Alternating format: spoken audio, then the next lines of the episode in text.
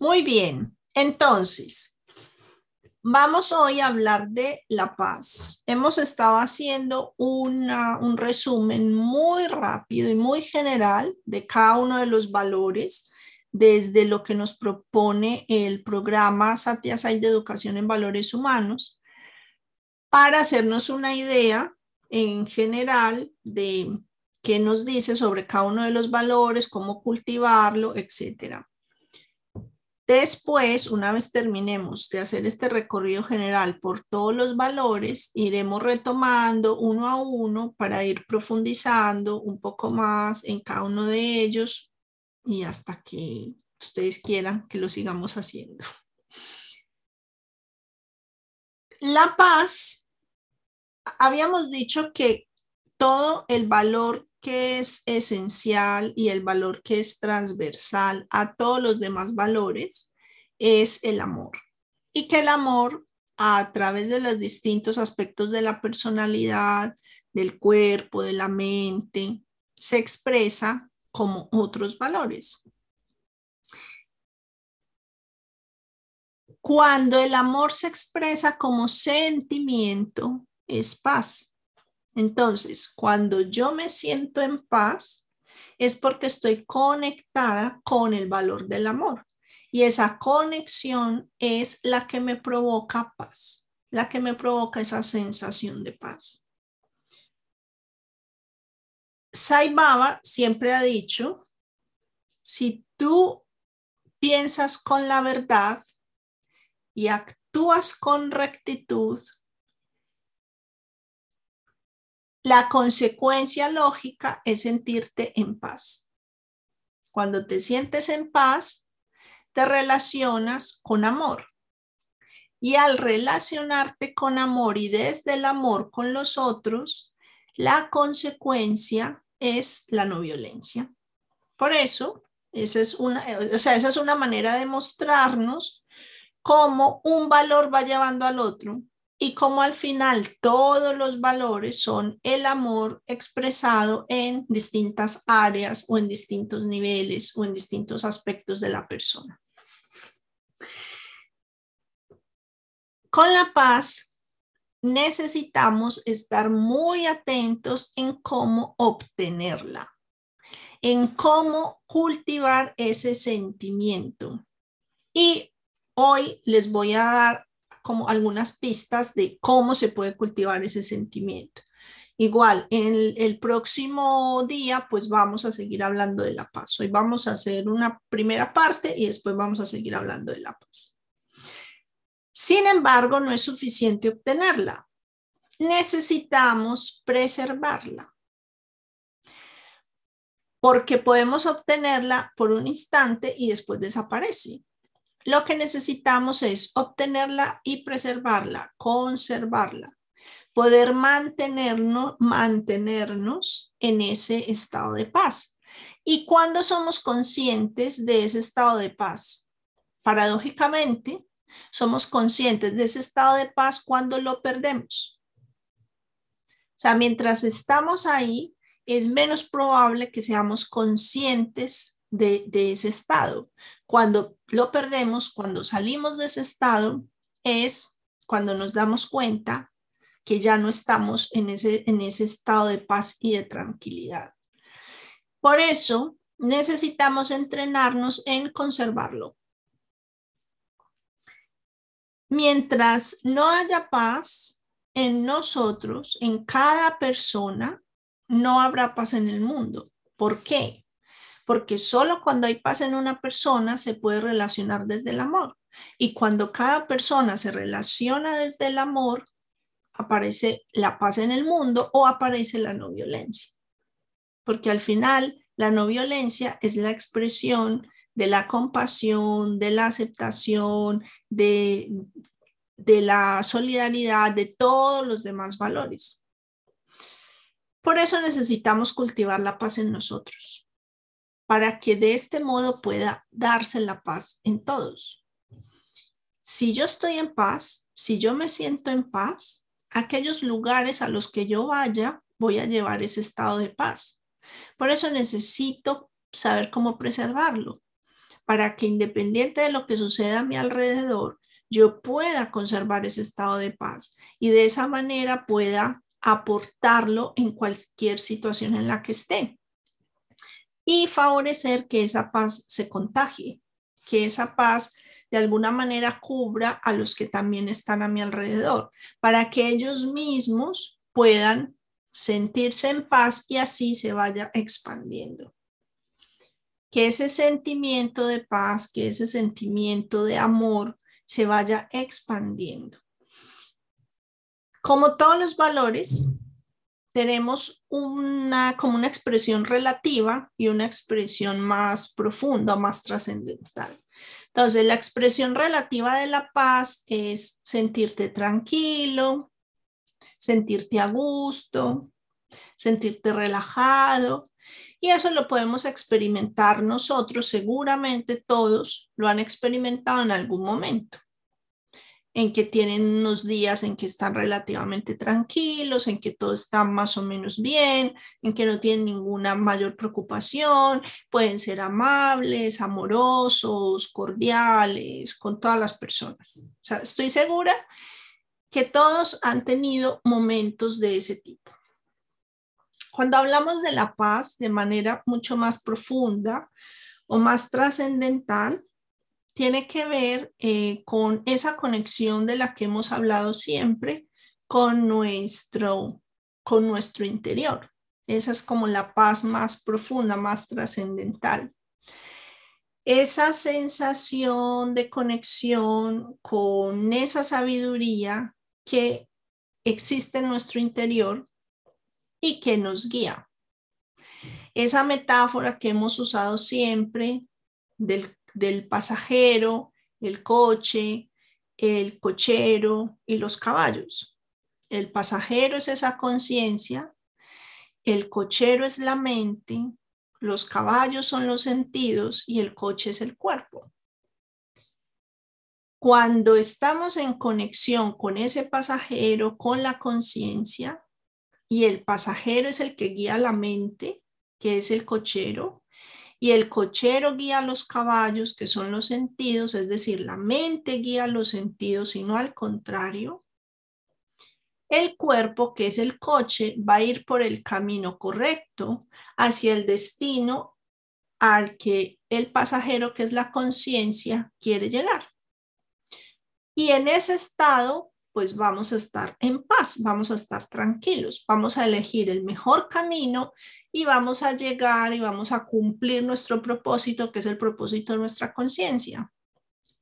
Sin embargo, cuando no escuchamos al pasajero, cuando el cochero está distraído y se va detrás de todo lo que le aparece, y cuando el cochero no ejerce ningún control sobre los sentidos que son los caballos, sino que son los, que, los caballos los que deciden por dónde ir, ¿cómo será ese camino?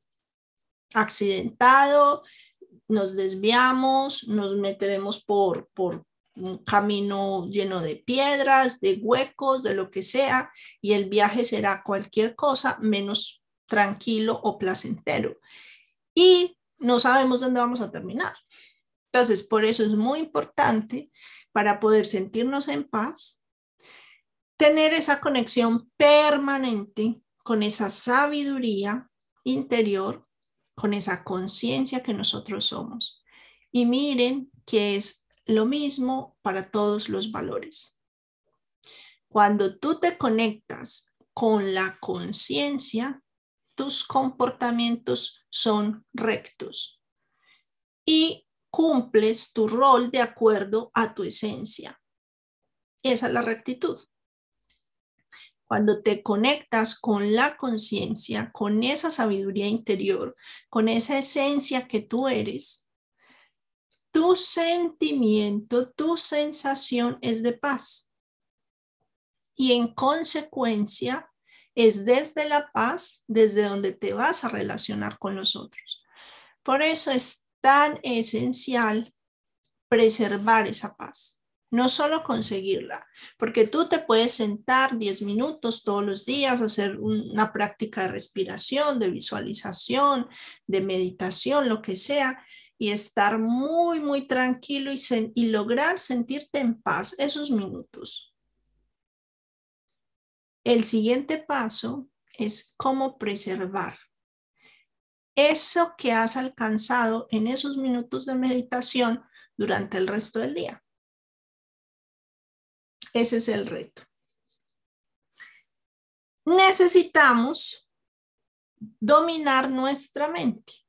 Es decir, necesitamos que nuestra conciencia dirija al cochero, no que el cochero vaya por libre, no que nuestra mente vaya por libre y haga lo que quiera. ¿Qué hace que nuestra mente se descontrole? La necesidad permanente que tenemos de sentirnos importantes, de sentirnos reconocidos, de sentir que tenemos la razón, de que se hagan las cosas como nosotros decimos, de tener poder. Todos esas impulsos, esos intereses, esas necesidades hacen que nuestra mente esté todo el tiempo divagando y esté todo el tiempo saltando.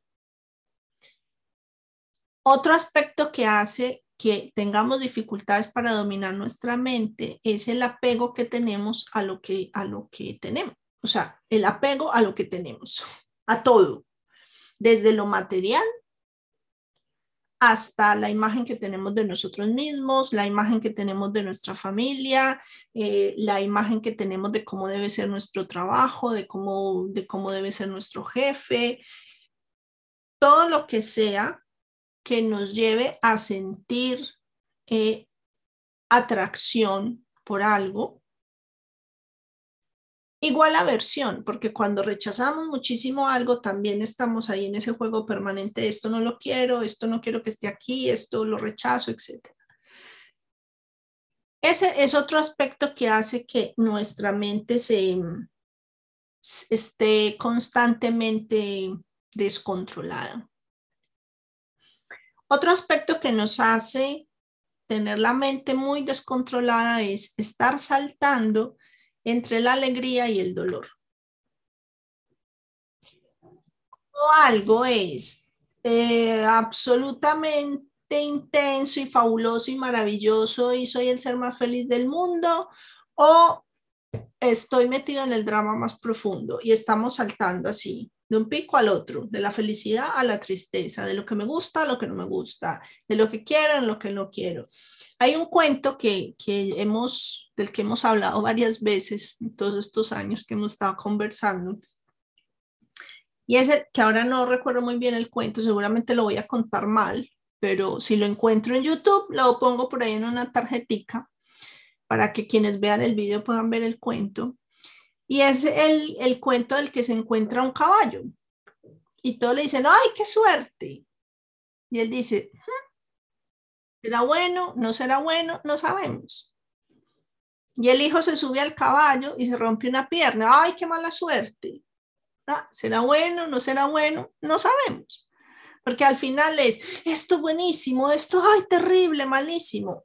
No sabemos vino una guerra y el hijo tenía la pierna rota y no tuvo que ir a la guerra porque estaba accidentado.